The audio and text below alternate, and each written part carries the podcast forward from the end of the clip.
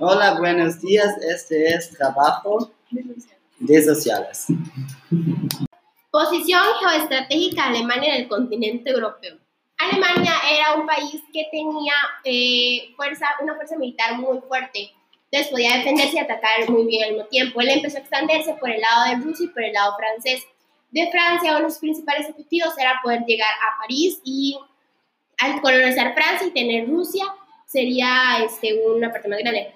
Este, Rusia empezó a tener problemas de la revolución rusa. Cuando Rusia decide casi que salir de la guerra fue cuando Estados Unidos dio su llegada y ayudó a derrotar a Alemania. Posición estratégica de Serbia en el continente y el papel geopolítico de Rusia. Ok, entonces Serbia es destacado principalmente por lo que es su posición central. Esto se localiza en lo que es el suroeste de Europa y su territorio se extiende por muchas ricas y fértiles llanuras de la región del norte. Precisamente esta posición geográfica es la que le permite a este hacer el centro de Europa. Eh, lo que es ya la relación entre lo que es Serbia y, y Rusia es que esos dos eran aliados. Entonces, por lo cual, si algún otro país llegaba a atacar a Serbia, Rusia los iba a defender. Por esto fue que más adelante, ya en algunas ocasiones, eh, cuando se atacaba a Serbia, Rusia intervenía y se ponía en guerra con eso. Intereses franceses y británicos en relación con Alemania. Francia y Gran Bretaña tenían un gran interés en Alemania.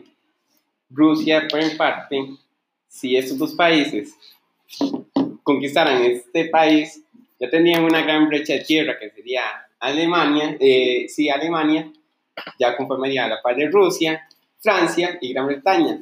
Entonces, si Italia o el pueblo húngaro atacaran, ya esos países ya tenían una gran brecha, lo que significaría que si atacan a Rusia, ya podría entrar el pueblo alemán ahí a defenderse. Atacaran a Alemania, ya entraría Rusia y Francia, y si atacar a Gran Bretaña, ya podemos entrar entre Francia y eh, Alemania, que ya estaría conquistada.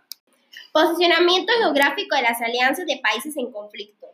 Bueno, en principio estaba la triple entente, que era Rusia, Gran Bretaña, Francia, que eran los tres principales. Y después se unió Estados Unidos, Japón y Italia, pero Italia después se fue.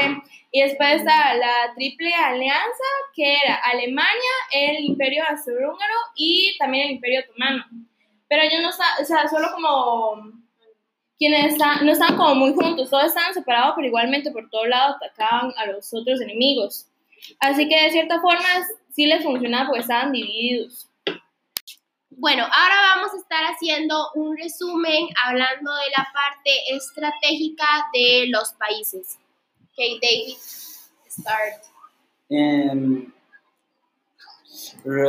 Germany and Austria was together, and they was they um, they was together, and um, Bismarck sent a message to French that French begin the war, and Bismarck said to all other kings of Germany and Austria that they help help him when French begin the war to them, and then I'll help them. So um, he win the war to French. After that, Russia and England um, stop them uh, because they don't want that they they're too strong and can have the the war. Ok, él, lo que David dijo, básicamente, el resumen sería que hay un señor que llama Otto von Bismarck, que es un político muy importante, que unió muchas colonias de Inglaterra, no, de Alemania, perdón, de Alemania y las unió. Y después de eso, Francia le declaró la guerra a Alemania por los conflictos que hubo en Serbia con los príncipes, que, bueno, con los herederos que fueron asesinados en Serbia.